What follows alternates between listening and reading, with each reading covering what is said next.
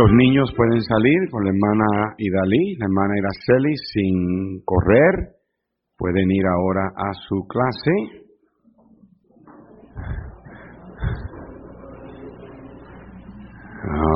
Mientras tanto, nosotros vamos a buscar en nuestras Biblias al libro de Primera de Tesalonicenses, el capítulo 2, versículo 17 en adelante hasta el capítulo 3, verso 2. Primera de Tesalonicenses capítulo 2, verso 17 en adelante hasta el capítulo 3, verso 2. Y nos ponemos de pies, hermanos, la lectura estará en la pantalla también para aquellos hermanos en casa que puedan también leerlo por la pantalla o con sus Biblias. Yo voy a comenzar leyendo el verso 17 y voy a usar el micrófono de inalámbrico este y este se lo dejamos allá a los hermanos que digan amén así, ¿verdad? Amén. Yo comienzo con el verso 17, pero nosotros, hermanos, separados de vosotros por un poco de tiempo de vista, pero no de corazón, tanto más procuramos con mucho deseo ver vuestro rostro por lo cual quisimos ir a vosotros, yo, Pablo, ciertamente una y otra vez, pero Satanás nos estorbó. Porque ¿cuál es nuestra esperanza, o gozo, o corona de que me gloríe? ¿No lo sois vosotros delante de nuestro Señor Jesucristo en su venida? Vosotros sois nuestra gloria y gozo, por lo cual, no pudiendo soportarlo más, acordamos quedarnos solos en Atenas y enviamos a Timoteo, nuestro hermano, servidor de Dios y colaborador nuestro en el Evangelio de Cristo, para confirmaros y exhortaros respecto a vuestra fe. La historia que les voy a contar, yo trato de encontrar historias y trato de atarlas a un mensaje Ah, esta historia yo creo que ah, no le hago injusticia al mensaje en atarla al mensaje de esta noche. Yo creo que al final ustedes se van a dar cuenta de la conexión de esta historia con el mensaje. Pero la contó un misionero. Pero tomó lugar antes de que este hermano fuera un misionero. Él era un obrero de una iglesia cuando esta historia tomó lugar. De hecho, él no estaba ni en el tiempo completo con el Señor, pero él era el encargado del ministerio de rutas y trabajaba en la iglesia ah, como un obrero, como muchos de ustedes aquí. Y la historia tiene que ver con un joven llamado Troy. T-R-O-Y, Troy. La fecha fue el 25 de octubre del 1997. Él dice, conocí a Troy por primera vez en la primavera del 1996. Él tenía 15 años cuando lo conocí. Yo tenía mi trabajo secular y en los veranos jóvenes obtenían trabajo para ganar su dinerito. Troy aplicó para empleo y lo puse a trabajar para mí. Era un joven lleno de energía y tenía que velarlo constantemente porque las jovencitas siempre estaban tratando de obtener la atención de él. Después de dos semanas de estar trabajando para mí, lo invité a la iglesia. Para ese tiempo yo era el director de las rutas. Él comenzó a venir y después de unas semanas lo gané a Cristo en la guardería de la iglesia. Él comenzó a envolverse en la iglesia, en la visitación, en otros ministerios, por un año, un poco más de un año.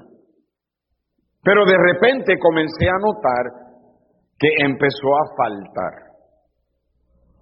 Comencé a notar que empezó a enfriarse y se estaba juntando con mala juntilla. Sus ausencias a la iglesia se convirtieron en más frecuentes. Y cuando yo lo iba a visitar los sábados me daba excusas baratas de por qué faltaba. Comenzó a escuchar música rock. And young people, I'm going to tell you right, right now, rock music is of the devil and straight out of hell. You please understand rock music is one of the instruments the devil uses to distort and to damage the lives of young people. La música rock es una música de endemoniada, diabólica, tiene mensajes subliminales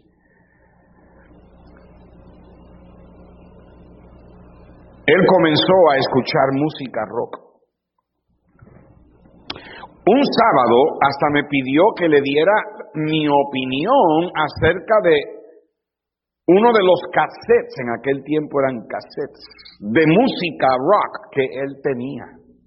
Claro que yo le dije que yo no podía escuchar eso y hasta le expliqué por qué. Me dijo que su papá nunca le había dicho eso. De hecho, me dijo, que su papá no lo amaba lo suficiente como para venir a verlo. Troy venía de un hogar roto. Él vivía con su mamá y su padrastro. Y su padrastro era un camionero que casi nunca estaba en casa. Me pude dar cuenta de que Troy no tenía una figura paterna en su vida. Quiero hablarte en esta noche, yo te lo anuncié esta mañana, yo tenía una lucha entre tres sermones. He estado trabajando en un sermón acerca de la regla de oro, de Golden Rule. He estado trabajando en otro mensaje que tiene que ver con cómo tratar con gente difícil. Pero ninguno de los dos no podía llegar a un, a una, ¿verdad? No podía entonarme con el Señor, como que Dios no me daba eh, la, la paz, no me dejaba escribir. Y esta mañana temprano fue cuando yo escribí este mensaje. Diría que me tomó como tres horas y media escribir el borrador y esta tarde lo finalicé como por dos horas. El mensaje de esta mañana me tardé como seis horas en prepararlo, el de esta tarde como cinco horas. Y creo que este mensaje va a poder poner la base a lo que voy a predicar cuando predique el de la regla dorada y el, y el otro de cómo tratar con personas difíciles. Veremos a ver. Pero quiero hablarle en esta noche sobre cómo es que Satanás estorba las relaciones. Y espero que me, me prestes mucha atención. Padre, bendice ahora el mensaje y ayúdanos a concentrar, a enfocarnos, a atender, no dejar que nada distraiga. Señor, una vez más yo te pido que me perdones mis pecados, que me escondas detrás de tu bendita cruz y me limpies con tu sangre y me cubras con tu manto de gracia y Señor que sea yo solamente un instrumento en tus manos para hablarle a tu pueblo, para que tu, tu pueblo escuche tu voz, danos el corazón fértil, blandito, ah, dispuesto a recibir tu palabra para no endurecernos, sino que tu palabra haga cabida, que haga la obra, que salgamos de aquí transformados, edificados, más consagrados. Señor, te pido que me vacíes de mí, que me llenes de ti. Pido esto humildemente en el nombre de Cristo. Amén y amén. Pueden tomar asiento. Primera de Tesalonicenses, capítulo 2. Es uno de los pasajes más tiernos de toda la Biblia. Para entenderlo, hay que leer, y no lo vamos a hacer, pero sería bueno para que usted pueda entender esta carta, especialmente este capítulo 2 y 3. sería bueno que usted leyera Hechos 16 y 17, que le daría el trasfondo que lleva a esta, a esta carta, a, este evento, esta, a este momento. Pablo estaba en Filipos, donde se convirtió el carcelero. Y mientras estaba en Filipos y comenzó la obra, comenzó a venir la persecución. Eso causó que Pablo tuviera que huir de Filipos y se fue a Tesalónica. Cuando él llega a Tesalónica, él comenzó una obra y esta obra floreció grandemente. Pero una vez más vino la persecución. Él dejó la obra instalada y se fue de ahí y se fue a Atenas. En Atenas estuvo ahí esperando con el deseo de poder regresar a Tesalónica. Por eso fue que él envió a Timoteo, para que fuera a ver a los hermanos de Tesalónica. Y eso es lo que nos lleva a este pasaje. Él lo dice ahí en el versículo 2 o el capítulo 3, versículo 1, por lo cual, no pudiendo soportarlo más, acordamos quedarnos solos en Atenas. Pablo se quedó en Atenas con Lucas, que era el que estaba con él, y enviamos a Timoteo, y claro, Silas también estaba con él, y enviamos a Timoteo, nuestro hermano, servidor de Dios y colaborador nuestro en el Evangelio de Cristo, para confirmaros y exhortaros respecto a vuestra fe. Entonces, con eso en mente, Pablo en el verso 17 dice, pero nosotros, hermanos, separados de vosotros por un poco de tiempo, de vista, pero no de qué. Usted sabe, eh, eh, como cuando decimos, no estamos juntos en, eh, físicamente, pero estamos juntos de corazón. Eso era lo que Pablo estaba diciéndole. Dice, tanto más procuramos con mucho deseo ver vuestro rostro por lo cual quisimos ir a vosotros, yo, Pablo, ciertamente, una y otra vez. ¿Pero qué? Satanás nos estorbó. No hay duda en mi mente de que siempre que Dios quiere hacer algo y el pueblo de Dios quiere hacer algo, Satanás va a meter las narices. Y si Dios nos va a dar esa propiedad, lo cual yo creo que Dios nos la va a dar, esta iglesia necesita entender que no va a ser fácil. ¿Me entendieron? Que van a haber estorbos, van a haber oposiciones y van a haber ataques. Entonces en el verso 19 dice, porque ¿cuál es nuestra esperanza o gozo? O corona de que me gloríe. ¿No lo sois vosotros? Delante de nuestro Señor Jesucristo en su venida, vosotros sois nuestra gloria y gozo. Puede que no lo tengas ahora, pero si vives lo suficiente, te prometo que lo tendrás. ¿A qué me refiero? Me refiero al deseo de que tu vida cuente para algo. Si tú reconoces que Dios te puso aquí no solamente para trabajar 40, 50 horas a la semana, ganarte el dinero, comprar la comida, comerte la comida, dormir y trabajar para ganarte el dinero, para comerte la comida, si tú eres de los que sabes que hay un propósito de Dios en tu vida para ti aquí, el deseo dentro de tu ser, si no lo tienes ahora, eventualmente lo vas a tener, es que tu vida cuente.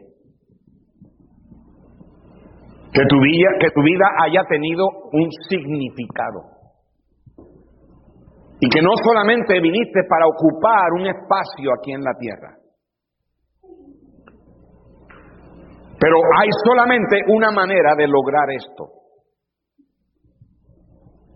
La única manera que tú puedes lograr que tu vida tenga un significado aquí en la tierra es que tú inviertas tu vida en las vidas de otras personas. ¿Me escuchó, hermano?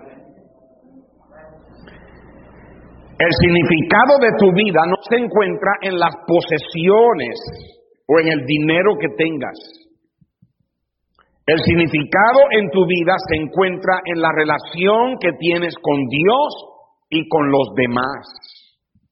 Cristo mismo lo dijo en Lucas en el capítulo 12 y en el versículo 15 cuando él estuvo, estuvo tratando de, de intervenir en una riña entre dos hermanos.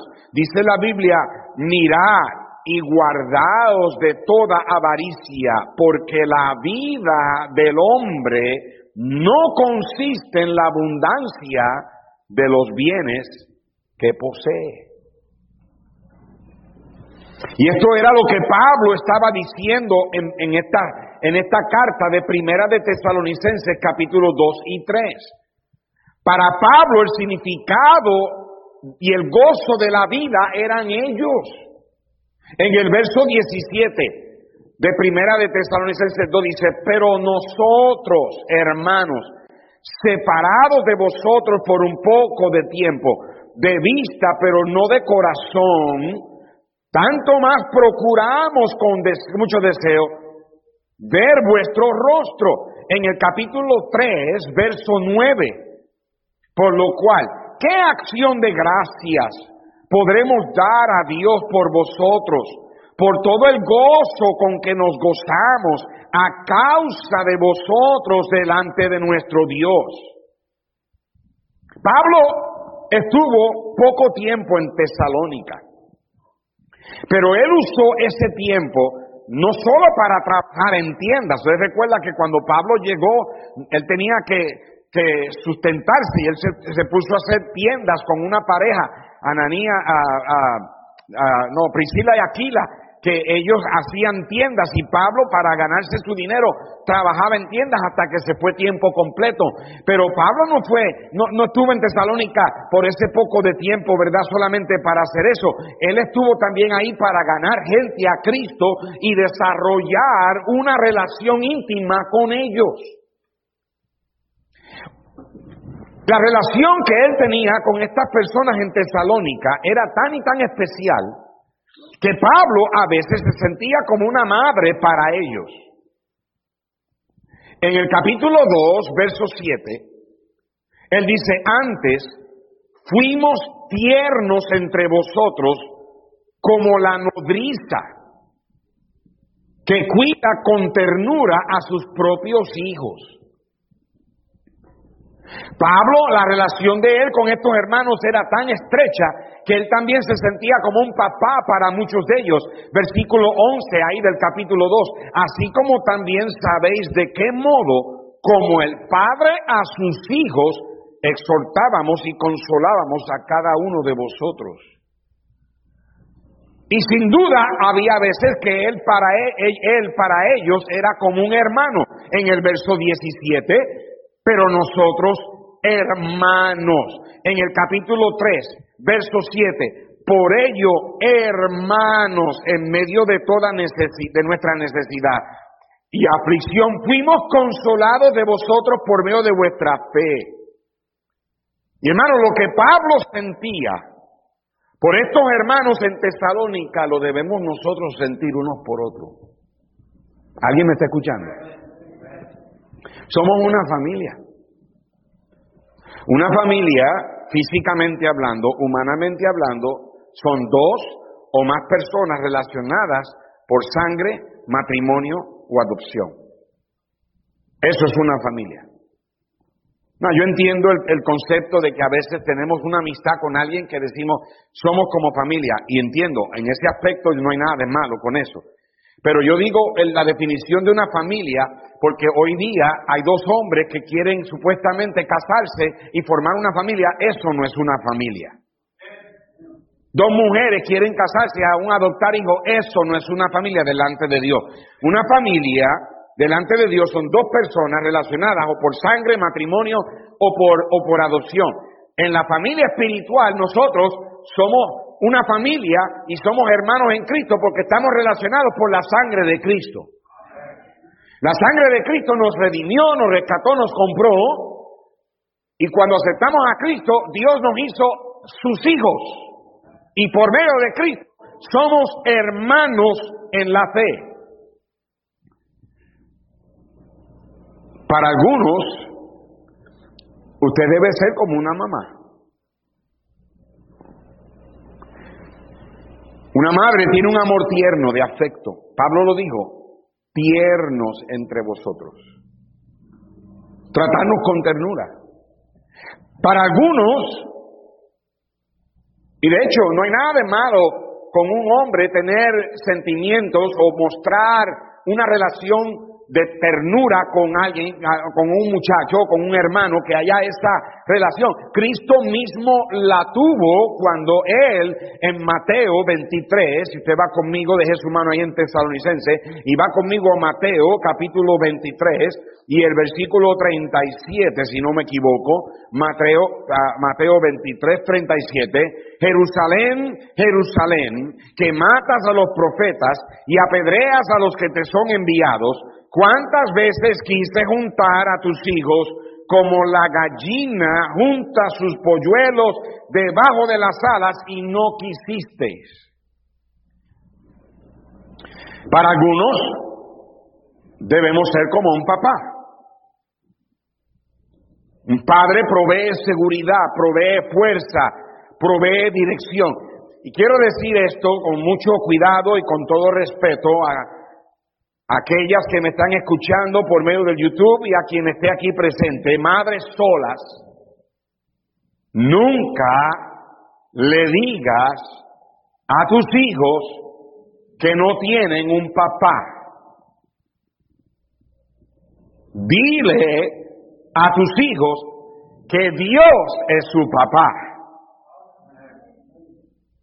La Biblia dice en el Salmo 68, en el versículo 5, Padre de huérfanos y defensor de viudas es Dios en su santa morada. Así que jóvenes, young people that don't have a dad or you don't have a father figure, okay, ustedes jóvenes Tú tienes un papá que siempre está contigo donde quiera que vas. Yo tengo a mi papá, él está ahora mismo, me está mirando, de hecho, él me mandó un texto. Me mandó un texto y me dice, te estoy chequeando, pórtate bien o se lo digo a tu mamá.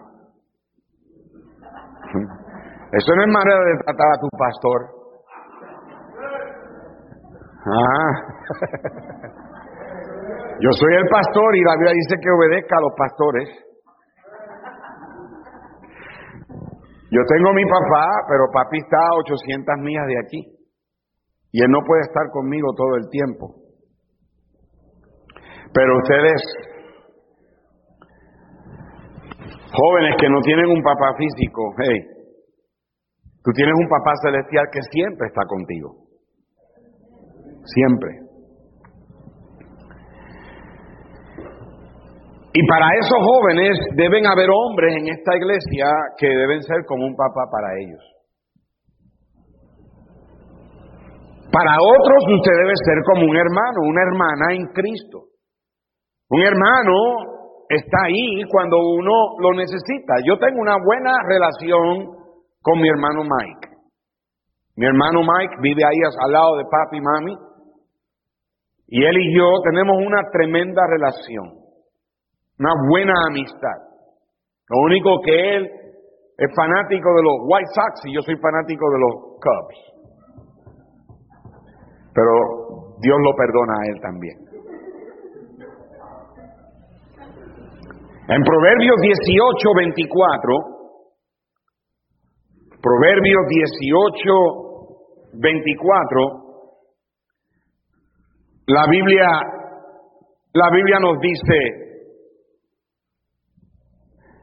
el hombre que tiene amigos ha de mostrarse amigo, y amigo hay más unido que un hermano. Un hermano puede ser alguien con quien tú tienes una amistad bien íntima y estrecha. De vez en cuando yo me comunico con Ricardo Valverde allá en Costa Rica. Y él y yo somos como la uña y la mugre. Él es la mugre y yo soy la uña. Y nos queremos como hermanos, buenos amigos. Y la iglesia debe ser un lugar donde se desarrollan relaciones, como Pablo la tenía con los hermanos de Tesalónica. Yo sé que esta pandemia ha hecho que la gente se distancie. Y entendemos que la enfermedad ha causado que la gente se tenga que cuidar. Pero hermanos, no dejemos que eso nos estorbe. No dejemos que eso nos separe de corazón. Debemos cuidar nuestra relación como hermanos en la fe, como familia de la Iglesia Bautista Fundamental de Texas. Allá en Puerto Rico, cuando yo era pastor, había una hermana que está con el Señor, la hermana Janet Colón, que una semana después de yo convertirme en el pastor de la iglesia, ella tenía una carga por jovencitas de la ruta. Muchachas que vivían en lo que allá en Puerto Rico le llamamos caseríos. Son como edificios del gobierno donde vive la gente de bajo ingreso y lamentablemente mucha droga, mucha perversión y nosotros teníamos rutas ahí. De hecho, yo a veces me iba a orar de noche yo me iba en mi carro y muchas veces yo estaba en camisa blanca, en corbata, y la iglesia me había comprado un carro, este, este, un poco, ¿verdad?, bonito ahí, un poco moderno. Lo, lo, compraron en Miami, lo mandaron por barco allá a Puerto Rico, y, yo lo fui a buscar, y era un, Delta 88 del, del 86, y este, ahora estaba más en el taller que lo que yo lo corría, pero ah, a veces yo de noche, a las 12, a la 1 de la mañana, yo me iba por esos caseríos a orar y uno de los muchachos que vivía ahí me dijo, pastor, una pregunta, ¿usted estaba manejando el carro suyo en el caserío de nosotros de noche? Y le digo, sí, ¿cómo lo sabe? Mire, pastor, déjeme decirle algo, tiene que tener cuidado porque ahí están los drogaditos que ellos piensan que usted es un detective. Y yo he tenido que decirle a él, mira, ustedes están describiendo un hombre que parece que es pastor y él viene aquí a orar por nosotros. Desde ese entonces no sentí el deseo de orar después ahí a esa hora.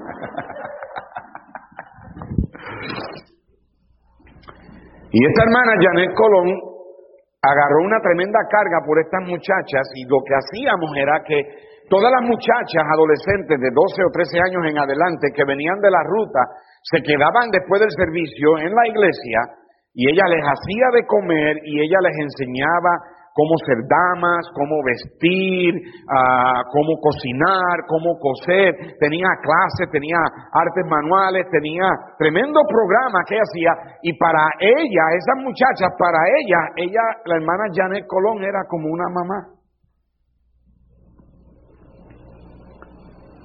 Dios tuvo la intención de que las relaciones entre hermanos en Cristo tuviera la misma estrechez, la misma, el mismo acercamiento que debe tener una relación carnal y aún más todavía que las relaciones carnales. Por eso es que en la iglesia hay hermanos que cuando se convirtieron a Cristo prácticamente la familia los desheredó. Y la familia de ellos vino, vinieron a ser los hermanos de la iglesia. En Mateo capítulo 12 y en el versículo 46, Mateo capítulo 12, verso 46, Cristo dijo, dice así, mientras él aún hablaba a la gente, he aquí su madre y sus hermanos estaban afuera y le querían hablar. Y le dijo uno, he aquí tu madre y tus hermanos están afuera y te quieren hablar. Respondiendo él al que le decía esto, dijo, ¿quién es mi madre? ¿Y quiénes son mis hermanos? Y extendiendo su mano hacia sus discípulos, dijo, he aquí mi madre y mis hermanos. Porque todo aquel que hace la voluntad de mi Padre, que está en los cielos, ese es mi hermano y hermana y madre. Aquí hay en esta iglesia, hay hermanos que son maestros de escuela dominical, sé más que eso. No sea simplemente alguien que viene y enseña dos o tres cositas 30 minutos del domingo. Cuando y dicho sea de paso, mi meta es comenzar las clases dominicales el, primer domingo de noviembre cuando la hora cambia. Vamos a volver a empezar y, y, quiero que sepan, tienen que orar por mí y oremos uno por otro porque tenemos que sacar a la iglesia del mal hábito que se ha formado en quedarse en casa. Tenemos que salir temprano los domingos de la mañana como hacíamos antes. No, claro, si algo fuera a suceder, que algo eh, con la pandemia se pone peor, claro, cambiamos. Pero no vamos a estar esperando y esperando y esperando, vamos a, vamos a volver a lo mismo y vamos a volver a la normalidad. Y una de las cosas que yo quiero que hagamos es volver a las clases dominicales. Y ustedes maestros deben ser más que simplemente un maestro.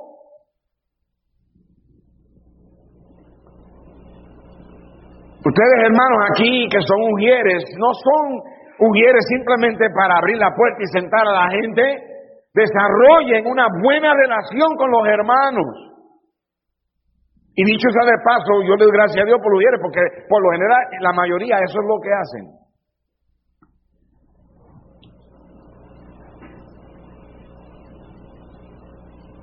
En estos tiempos estamos, en que estamos, debemos estar pendientes unos a otros. No me dejen a mí solamente el trabajo de llamar a los hermanos que, están, que no están viniendo. Llamen a los hermanos. Mándenle un texto. Hermano, te extrañamos. Palabra de ánimo. ¿Cómo ha estado?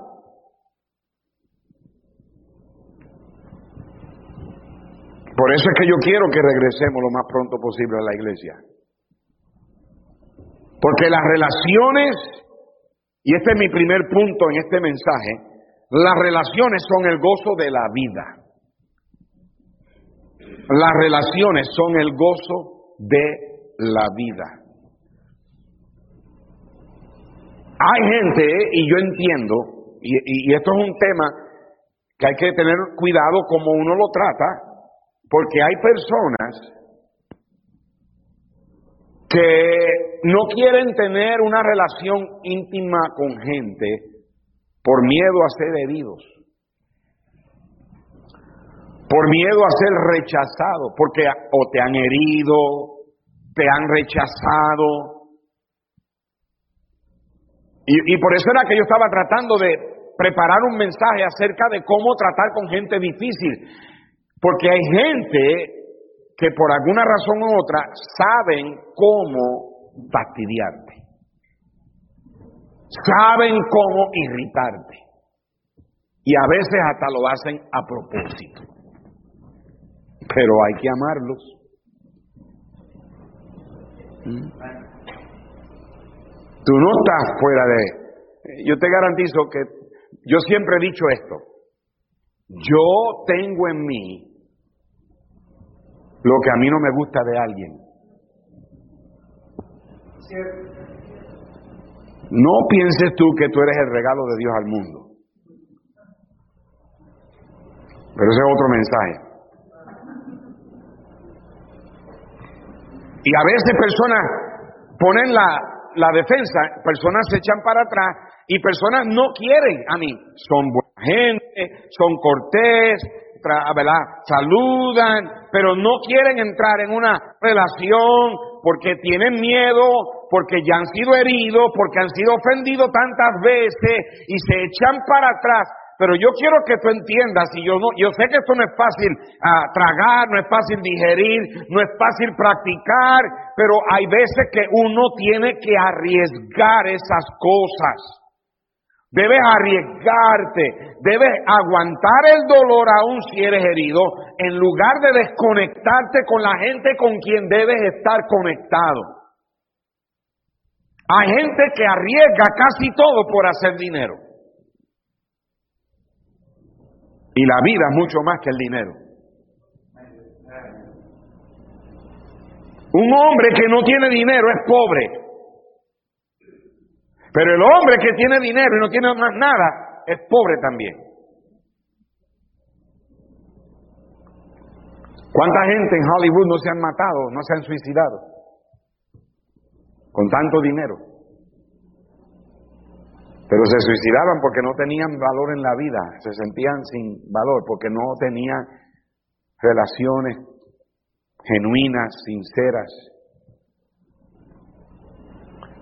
Las relaciones son el gozo de la vida, ese es el primer punto. Número dos, las relaciones son necesarias para mantener la vida.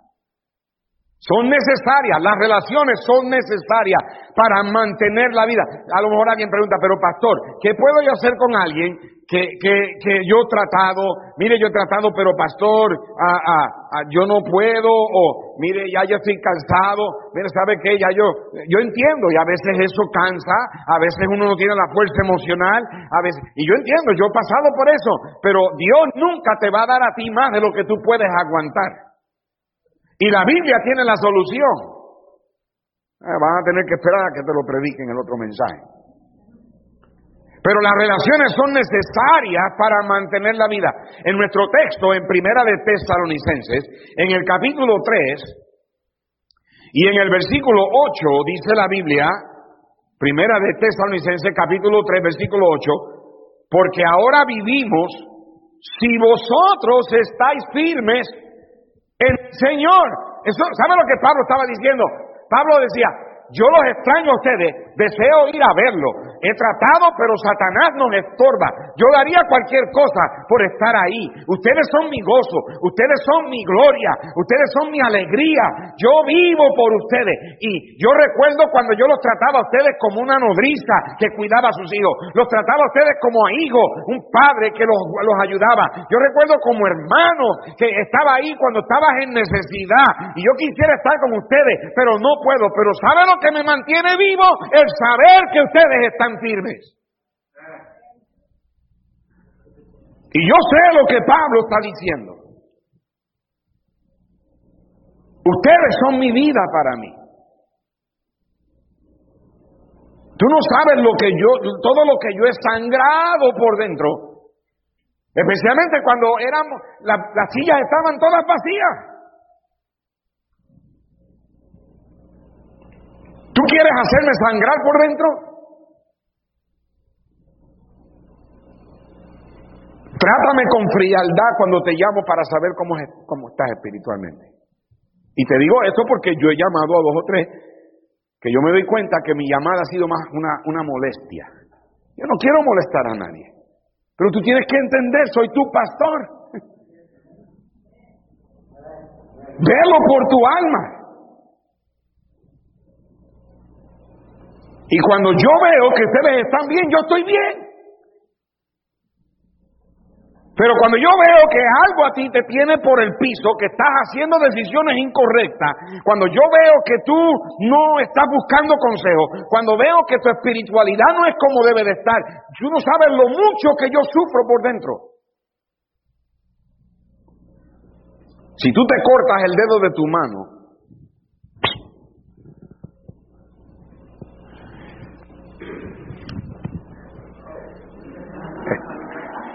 Marines of the United States of America, me la regaló Andrés. Si tú, si yo agarro esto y ¡fua! corto el dedo y lo pongo ahí, pregunto, ¿ese dedo va a vivir? Si tú cortas tu cuerpo en pedazos y lo pones a un lado, esos pedazos dejan de vivir. Hay personas que han, se les ha cortado el dedo y lo agarran, se lo llevan al hospital y lo vuelven a conectar y vive. Y es un simple pensamiento, pero es algo bíblico. Lo que te estoy tratando de decir, la analogía bíblica, es un retrato de cómo las relaciones son necesarias para la vida. La Biblia hace referencia a la iglesia como un cuerpo. Mira en Efesios el capítulo 2, versículo 19. Dice la palabra de Dios, así que ya no sois extranjeros ni advenedizos, sino conciudadanos de los santos y miembros de la que? De la familia de Dios, edificados sobre el fundamento de los apóstoles y profetas, siendo la principal piedra del ángulo, Jesucristo mismo, en quien todo el edificio, bien coordinado, va creciendo para ser un templo santo en el Señor, en quien vosotros también sois juntamente edificados para morada de Dios en el Espíritu. En Colosenses capítulo 2, unas páginas más adelante, Colosenses capítulo 2 y el versículo 19 dice, y no haciéndose de la cabeza en virtud de quien todo el cuerpo, nutriéndose y uniéndose por las coyunturas y ligamentos, crece en el conocimiento que da Dios. hablando de la iglesia. Hermanos, nos necesitamos unos a otros. Necesitamos que ustedes, hermanos que están allá en casa, yo sé que muchos se quedan porque se tienen que cuidar y queremos que, yo pienso en la hermana Berta Arias. La hermana Berta Arias vive a 45, 50 minutos de aquí, pero ella no se pierde los servicios. El hermano José está ciego, está en diálisis y ahora le dan una medicina que ahora ni a sus hijos recuerda ya. Pobrecito está ya y entonces la hermana, los otros días, la hermana Berta Arias, le, dio un, como un tipo de dolor a través del brazo y todo. Era una, una preembolia, como quien dice. Hay que orar por ella.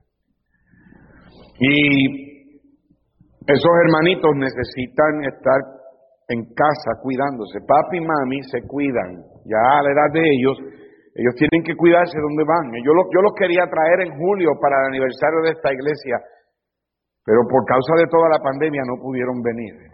Yo entiendo que hay hermanos que... hay hermanos, lamentablemente, que esta ah, plataforma virtual lo que ha hecho es... Ah, el domingo en la mañana nos quedamos en casa, así nos levantamos tarde y estamos en pijama viendo el servicio. Oh, el domingo de la noche, a ustedes que en vez de estar aquí, vinieron esta mañana y se quedaron en casa, porque es más fácil quedarte en casa. There's something wrong with you. That's not right. Y si te estás comiendo ahí un burrito,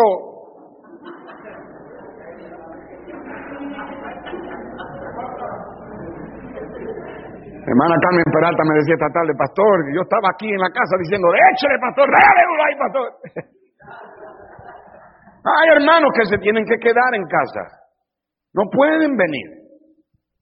Hermana María Álvarez, ella ve los servicios, ella tiene que cuidar de su papá, ella no está bien. Pero eso de quedarte en casa porque se te hace más fácil, tú necesitas estar en la iglesia.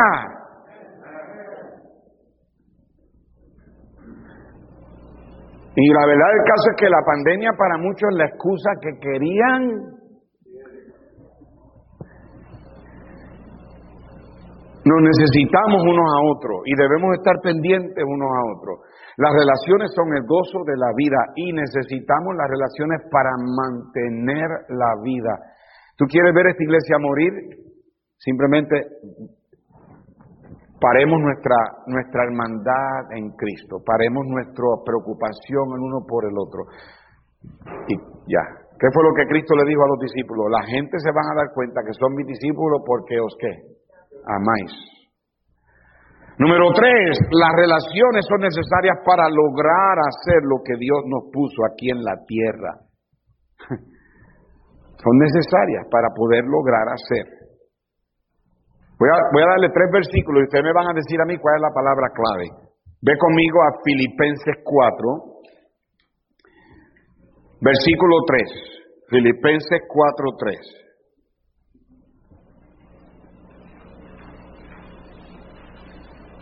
Dice, asimismo te ruego también a ti, compañero fiel, que ayudes a estas que combatieron juntamente conmigo en el Evangelio con Clemente también y los demás colaboradores míos, cuyos nombres están en el libro de la vida. Ya, ese es la primera, el primer versículo. Hay una palabra ahí que se va a repetir en las otras dos. Vamos a ver quién me da la palabra. ¿Ok? Ahora vayan conmigo a, a primera de Tesalonicenses 3, versículo 2. Y enviamos a Timoteo, nuestro hermano servidor de Dios y colaborador nuestro en el Evangelio de Cristo, para confirmaros y exhortaros respecto a vuestra fe.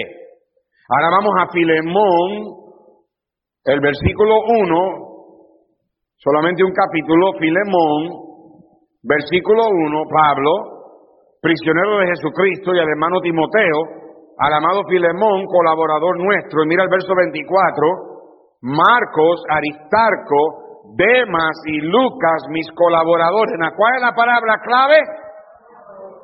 Colaborador. Cristo le dejó a cargo el alcanzar el mundo entero a sus colaboradores.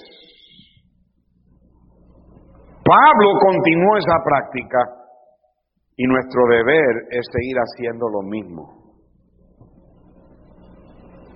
Si Dios te puso a ti en esta iglesia es porque Dios quiere que hagas algo en esta iglesia para que invertir tu vida en otros.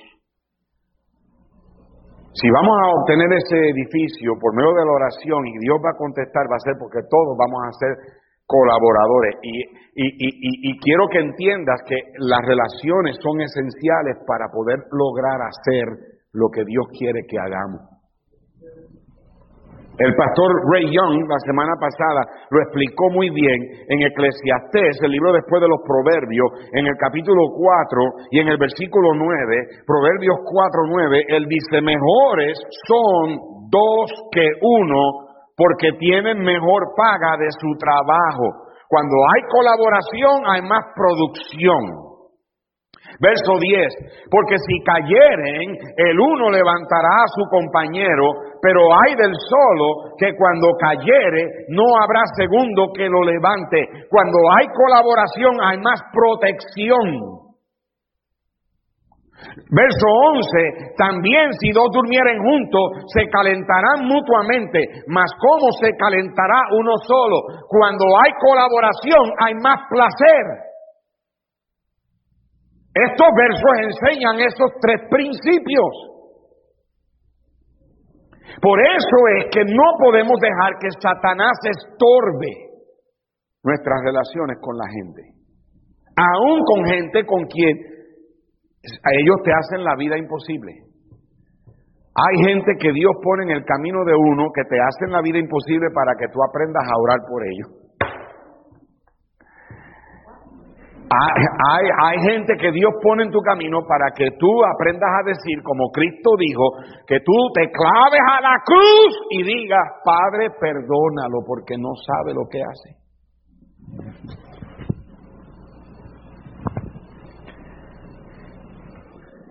Aún cuando tú tienes dificultad con gente que te hiere, con gente que te rechaza, yo no estoy justificando en ninguna manera eso. Y hay del que hay por quien vienen las ofensas. Dios tiene un pago para ello. Por eso es que el Señor dice, si es posible, ten paz con todos. Pero cuando no es posible, deja que Dios se encargue. La venganza es del Señor. Pero tú tienes que amarlos. Tienes que luchar. No, hay gente que dice, no, yo me voy de esa iglesia porque es que en la iglesia esos hermanos, mire pastor, uno me dijo, pastor, nunca habrá en mi vida un pastor como usted, usted siempre será mi pastor. Ah, si me, si me vas a dejar, no me digas eso. ¿Te imaginas tú, Jesús, decirle a Lucy, Lucy, te voy a dejar, pero tú siempre serás mi esposa?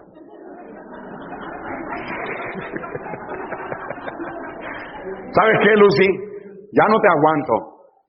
Te amaré siempre, pero... Pastor, gracias por todo lo que ha hecho por nosotros. Siempre lo amaremos, pastor, pero ya me voy porque en esa iglesia hay hermanos que ya no aguanto.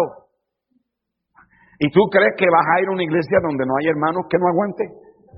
En todas las iglesias hay la... Todos ustedes están en otra iglesia con diferentes caras. Tú no vas a encontrar un lugar donde no encuentres a alguien que no te irrite.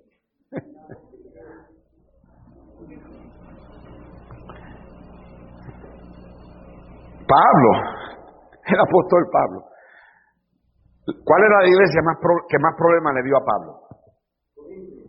La iglesia de Corinto.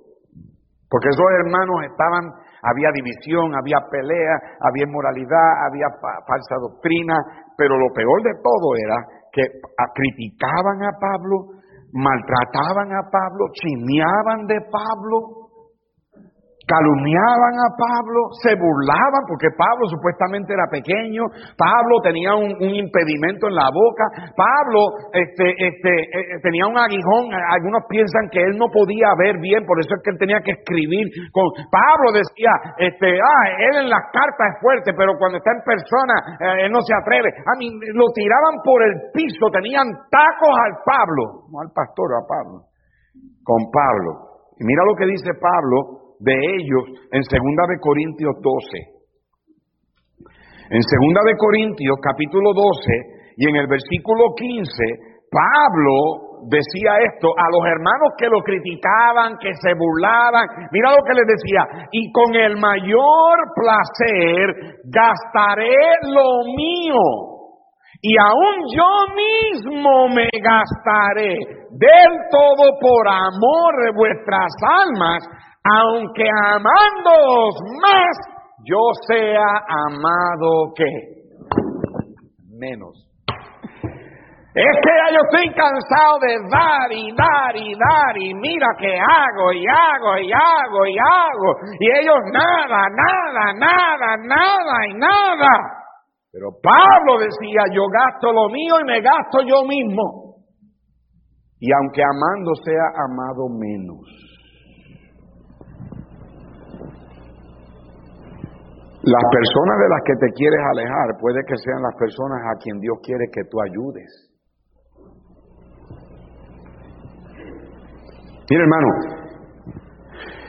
y, tengo que tener cuidado cuando digo esto porque ahora todo está en el YouTube y todo, todo el mundo lo oye.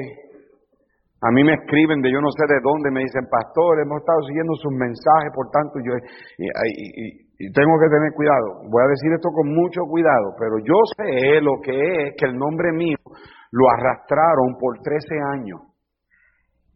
13 años. Cuando yo me fui para Longview en el 95, por 13 largos años yo sé lo que es ser un cero a la izquierda.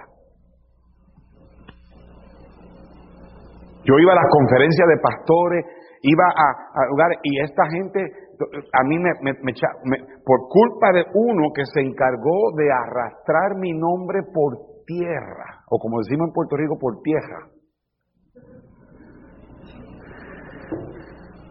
Yo sé lo que es que me traten como si yo tuviera lepra.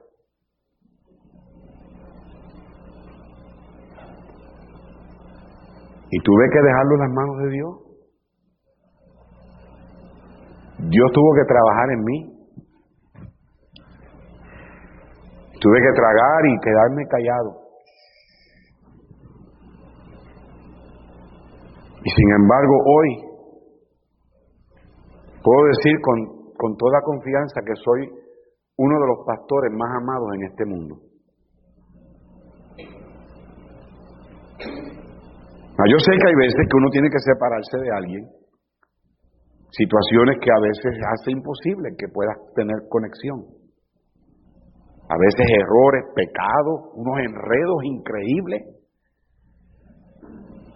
Pero tú mientras puedas desarrollar una relación y mantenerla, debes de hacerlo. Haz tu parte. Porque eso es el gozo de la vida. Por eso es que Satanás hace lo imposible para estorbar las relaciones. Él dice Pablo en segunda, en primera de Tesalonicenses 2.18, Satanás nos estorbó. La palabra estorbar significa entremeterse. Él se entremetió, impedir, él impidió hacer daño, cortar, separar. Satanás hace todo lo posible y yo creo que Satanás, Dios lo ha permitido que venga la pandemia, él ha permitido que todas estas cosas pasen, pero Satanás se ha aprovechado de la situación y ha hecho que muchas iglesias se hayan distanciado y la gente se ha enfriado y se sabe cómo es el carbón, que el carbón hay que mantenerlo junto para que se mantenga calientito y tenemos hermanos en la iglesia que están fríos.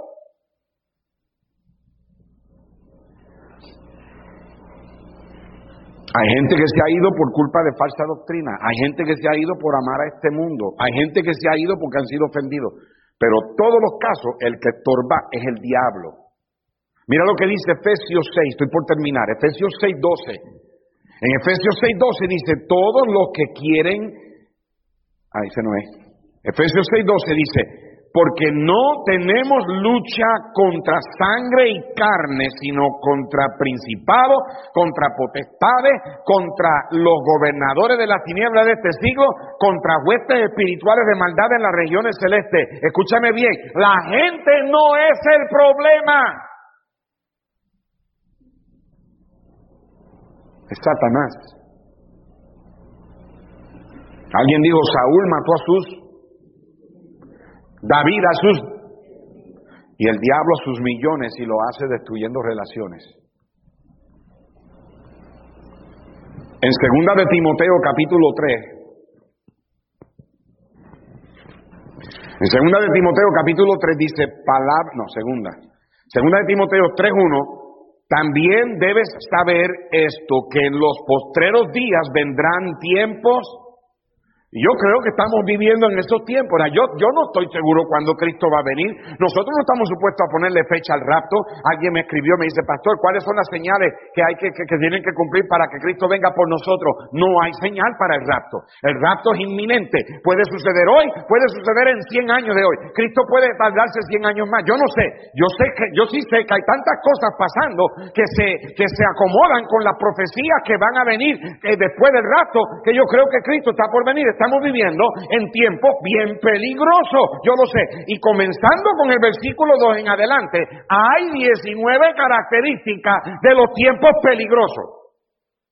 Y la mayoría de ellos tienen que ver con la destrucción de relaciones. Verso 2. Porque habrá hombres amadores de sí mismos. Avaros. Todo esto tiene que ver con la relación con gente. Vanagloriosos.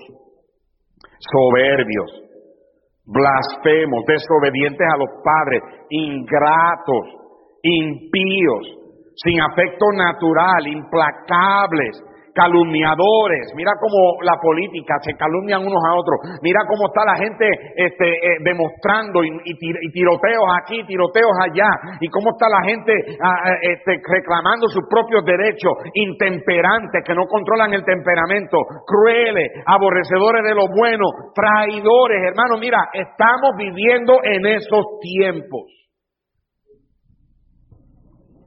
Entonces el punto número cuatro, ¿cómo es que Satanás estorba relaciones? Debajo de esto, Él quiere derrotarte a ti por medio de tus relaciones y Él quiere usarte para derrotar a otros por medio de tus relaciones con ellos. Él te destruye a ti, destruye tus relaciones, o te usa a ti para destruir relaciones. En Primera de Tesalonicenses 3:12 Primera de Tesalonicenses, capítulo 3, verso 12, y el Señor os haga crecer y abundar en amor unos para con otros y para con todos, como también lo hacemos nosotros para con vosotros. El Señor, esa debe ser la oración de esta iglesia. Señor, ayúdanos a crecer y, en, y abundar en el amor los unos por los otros. Y para con todos. Capítulo 4, verso 9, pero acerca del amor fraternal, no tenéis necesidad de que os escriba, porque vosotros mismos habéis aprendido de Dios que os qué? Améis unos a otros. Hermanos, Satanás odia relaciones y pelea para destruirlas. Satanás estorba relaciones de mil maneras. comentarios fuera de lugar, críticas, chismes, ofensas, preferencias unos sobre otros o haciendo acepción de personas, haciendo a la gente sentirse rechazada. Si usted va a hacer algo por alguien, debe hacerlo por todos. Pero qué triste se siente y qué mucho duele cuando usted está en un lugar y alguien trata bien, a, alguien saluda a todos los demás menos a usted. Eso no debe ser. Lamentablemente va a pasar. Y cuando pasa, tienes que aprender a perdonar. Hay cosas que el Señor, y yo se lo dije hace unas semanas atrás, hay cosas que no es asunto de perdonar, es asunto de aguantar, soportar. El soportar viene antes del perdón. El soportar es el amortiguador que amortigua el, vehículo cuando va por el bache. Y hay cosas que tienes que aguantar. ¡Aguanta! Ay, es que no me saludó. ¡Aguanta! Ah, que invitaron a aquello, a mí no me invitaron. ¡Aguanta! Quiero recordarte que tú y yo tenemos una deuda mucho más grande con Cristo. Una deuda que no podíamos pagar, pero Él la pagó por nosotros. No sea como el que ah, fue perdonado y después fue al otro y lo puso en la, en la cárcel hasta que pagara. Y muchos cristianos, eso es lo que hace. Tú quieres hacer que la gente pague.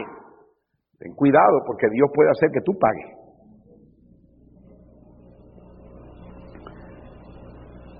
Malos entendidos, frialdad, amargura, falta de perdón, rencor, rechazo. Este misionero dijo, me pude dar cuenta que Troy no tenía una figura paterna en su vida. Dejé de visitar a Troy, aunque el Espíritu Santo me decía que lo hiciera. Un sábado, preparándome para irme a visitar la ruta, recibí una llamada telefónica y me dieron la noticia que Troy se había suicidado con una escopeta. Se disparó justamente en el corazón. Fui al funeral y luego fui al cementerio y cuando me subí al carro para irme, la mamá de Troy corrió hacia mí. Ella sabía que si alguien podía decirle dónde Troy estaba, era yo. La consolé al decirle que Troy estaba en el cielo porque él había recibido a Cristo en su corazón en la guardería de la iglesia. Ella me pidió que fuera a la casa. Y en la casa ella me trajo una caja llena de cassettes de música de rock. Y la nota de suicidio que Troy escribió. La nota decía, no aguanto más vivir sin ser amado. Perdóname por ser una carga. Te quiero, pero ya no aguanto más serte una carga. Este joven podía tener cualquier novia, porque estaban detrás de él, pero el amor que él deseaba era el amor de su papá. La mamá me pidió que fuera al cuarto donde Troy se mató. Y lo que vi nunca lo olvidaré. La mamá me dijo que no había entrado a su cuarto por seis meses por respeto a su privacidad. Grave error. Papá y mamá deben entrar al cuarto y asegurarse que todo está bien. No tienen nada escondido.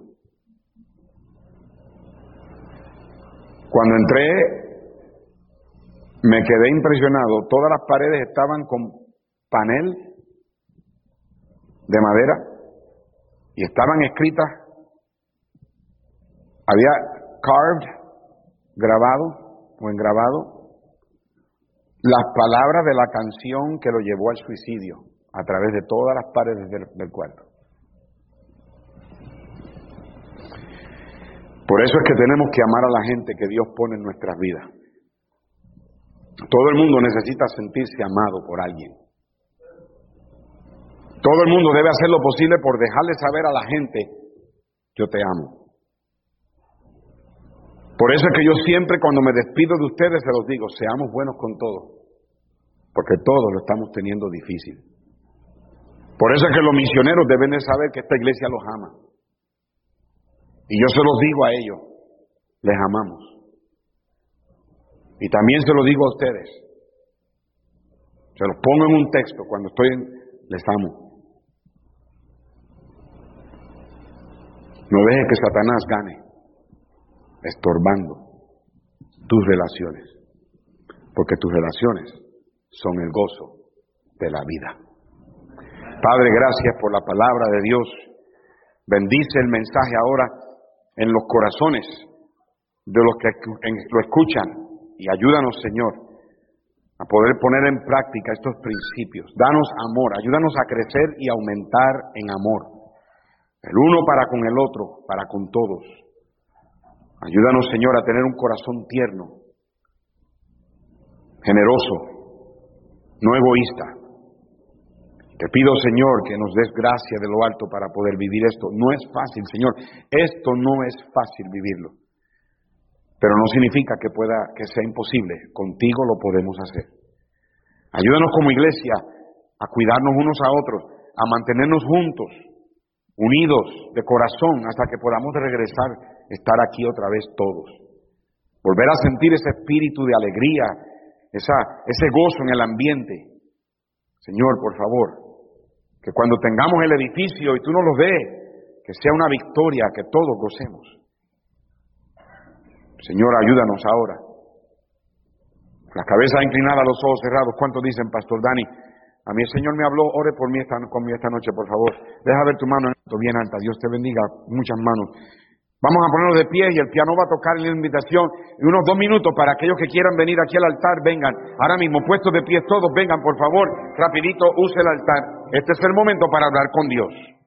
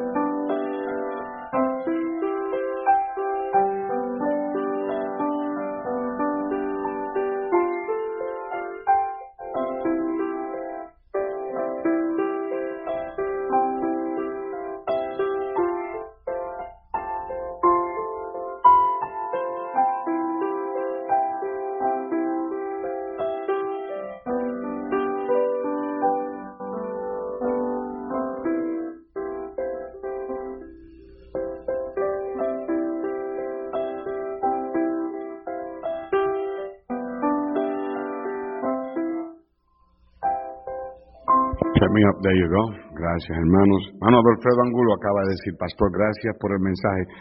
Y me pidió que les dijera que les aman allá desde Brasil. Bueno, pues vamos entonces a, a cantar cumpleaños, ¿verdad? Eso es. Right? So, am I forgetting something? ¿No? All right, ¿quién cumplió años esta semana? ¿Hermano Víctor? ¿Alondra? ¿O Alexis? Are you 20? You're 20. Oh my goodness, Alexis. Víctor, te estás poniendo viejo. bueno, felicidades, Alexis. ¿Cuándo fue? Ayer. Wow, mijo. Dios te bendiga. 20 años. ¿Alguien más cumplió años? ¿Esta semana? ¿Alguien más? ¿Y aniversario de boda? ¿Alguien? ¿Nadie? Get, We get to sing to you, just you. All right, puesto de pie, cantamos feliz, feliz cumpleaños. Hermano Dios. Feliz, feliz cumpleaños deseamos para ti. El Dios omnipotente te quiera bendecir. Feliz, feliz cumpleaños, que Dios en su bondad te dé muy larga vida, salud, felicidad. Dios te bendiga, Alexi. Hermano, Dios le bendiga, les amo. Seamos buenos con todo porque todo lo estamos teniendo difícil. Pasen buenas noches y el miércoles le llega el enlace el miércoles del servicio de entre semana. Dios le bendiga.